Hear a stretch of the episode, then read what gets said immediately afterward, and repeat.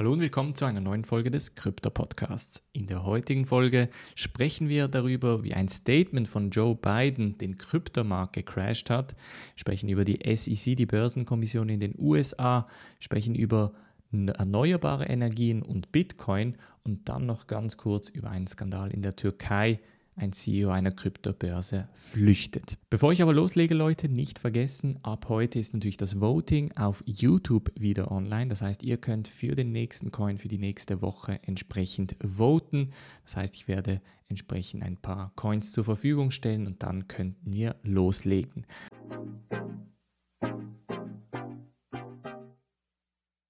Springen wir aber in diese erste News Story und zwar hat es nicht nur den Kryptomarkt runtergerissen, sondern auch den Aktienmarkt. Und zwar geht es darum, dass Joe Biden, der Präsident der USA, eine sogenannte Capital Gains Tax, also eine Kapitalgewinnsteuer für die Reichen äh, vorgeschlagen hat. Das könnte bedeuten, dass diese Capital Gains Tax bis zu 43,4% hoch sein könnten für Leute, die eine Million und mehr verdienen. Und das hat dann natürlich ein bisschen Unsicherheit in den Märkten ausgelöst. Es kam nicht überraschend, denn das war so ein bisschen auch eine der Vorschläge oder einer der Vorschläge von Biden in den letzten Monaten des, äh, der Präsidentschaftswahlen. Von daher hat der Markt natürlich jetzt einfach reagiert, weil es jetzt passiert ist und der Kryptomarkt hat dann nochmal ein bisschen stärker reagiert.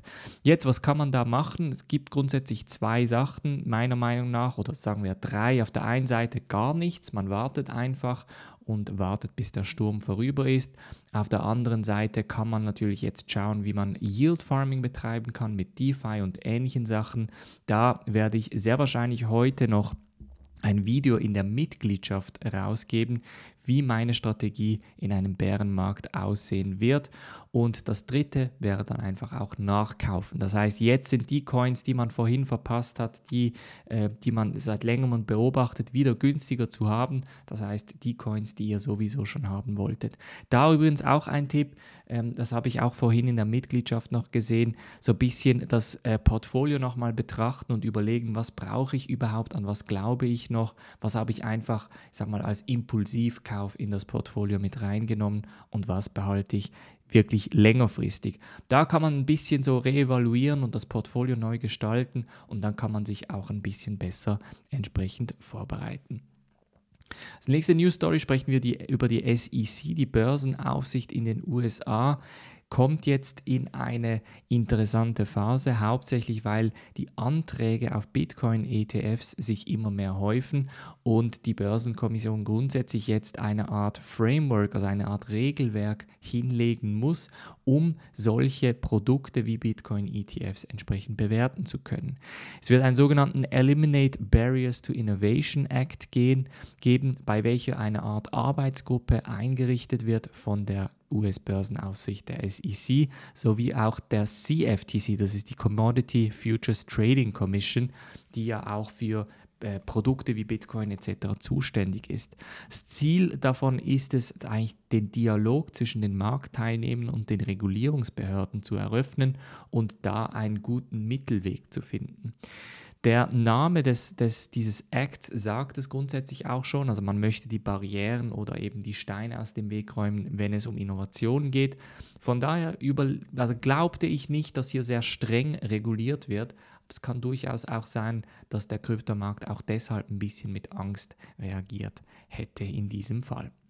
Als nächste News Story sprechen wir noch über Bitcoin und erneuerbare Energien. Denn es ist ein neues Paper rausgekommen von Square oder Square Crypto und ARK Invest, dem ein bisschen größeren Fonds für äh, unter anderem auch Aktien und auch Kryptos. Und die haben eine sogenannte Bitcoin Clean Energy Initiative also die BCEI, rausgegeben, als ein Dokument, bei welchem sie äh, versuchen zu beweisen, dass Bitcoin grundsätzlich erneuerbare Energien auch antreiben könne. Die Theorie ist grundsätzlich simpel. Man sagt, dass erneuerbare Energien rein wegen dem Konzept auch relativ schwierig zu transportieren sind. Das heißt, wenn ihr in der Wüste eine Solaranlage habt, ist es relativ schwierig, dass zum Beispiel diese Energie nach Europa kommt. Das bedeutet, dass wenn Bitcoin da gemeint wird in der Wüste mit der Energie, die dort produziert wird, dann könnte man auch sagen, dass rein theoretisch das ein bisschen ähm, sich gegenseitig beeinflusst. Das heißt, die Miner gehen dorthin, wo der Strom günstig ist und der Strom ist dort günstig, wo es Überfluss oder eben zu wenig entsprechend Energie gibt. Ich finde das Dokument ganz interessant. Ich glaube, diese Diskussion, dass Bitcoin umweltschädlich ist, ist ein bisschen, ja, ich sag mal, kurz gedacht. Ich glaube, da gibt es definitiv Ansätze und auch Überlegungen, die entsprechend äh, von den Medien vor allem weggelassen werden. Und da wieder mal den, den, ich sag mal, die Statistik, etwa 70 oder 73 Prozent aller Bitcoin-Mining-Operationen sind aus erneuerbaren Energien, Leuten. Also Leute, also da, das, das müssen wir schon differenzieren. Das heißt, wir müssen definitiv auch diese 30 Prozent noch runterkriegen und dann ist Bitcoin mehr oder weniger komplett aus erneuerbaren Energien produziert. Und ich glaube, da ist die Innovation auch angetrieben und wir müssen da definitiv auch diese Statistiken, diese Dokumente mit den Leuten teilen, die, die sich dem einfach auch nicht bewusst sind. Und als letzte News Story, und ich erwähne das wirklich nur als Beispiel, und zwar gibt es in der Türkei eine Kryptobörse, die heißt Thodex, also T-H-O-Dex, und die hat überraschenderweise plötzlich das Trading angehalten und der CEO soll mit etwa 2 Milliarden US-Dollar an Kryptos in, äh, nach Thailand geflohen worden sein, geflohen sein.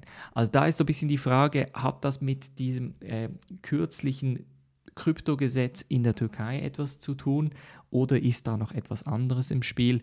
Nichtsdestotrotz, es geht eigentlich nicht mal spezifisch um die Türkei in dieser News Story oder in diesem Beispiel, sondern für mich ist extrem wichtig, die Leute in der Mitgliedschaft fragen mich immer wieder, wenn ich irgendwelche Coins vorstelle, die man vielleicht hier noch nicht so kennt. Und übrigens, ihr könnt das natürlich auch gerne in die Mitgliedschaft beitreten auf bluealpineresearch.com slash Mitgliedschaft. Und wenn ich da die Coins vorstelle, die jetzt sagen wir auf nicht so viel bekannten Börsen ähm, populär sind und die man da anschauen kann, also sei es auf Binance oder Coinbase oder Kraken, dann muss man zum Teil, äh, zum Teil auf sehr dubiose Börsen gehen. Und die Leute fragen mich dann immer, ja, wieso sage ich denn oder wieso empfehle ich denn den Leuten, das Geld von der Börse wieder abzuziehen? Und das ist eben genau der Grund.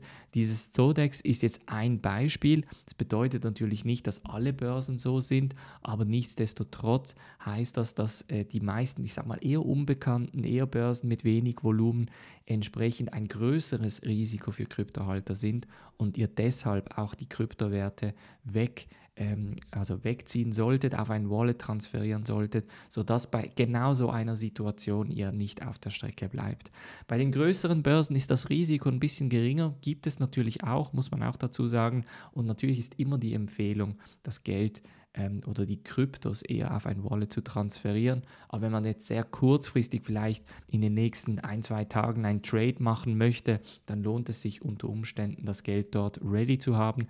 Ansonsten, äh, wie gesagt, immer auf die Wallet transferieren, um auf der sicheren Seite zu sein. Das war's von der heutigen Folge, wie gesagt, ganz, ganz wichtig für die Leute, die noch nicht Mitglied sind, bluealpineresearch.com slash Mitgliedschaft. Da werde ich eine Strategie vorstellen, wie wir im Bärenmarkt weiterhin Geld verdienen können. Also ganz, ganz spannende Story. Wir sehen uns am Montag wieder. Ich wünsche euch ein ganz schönes Wochenende. Macht's gut und bis dann.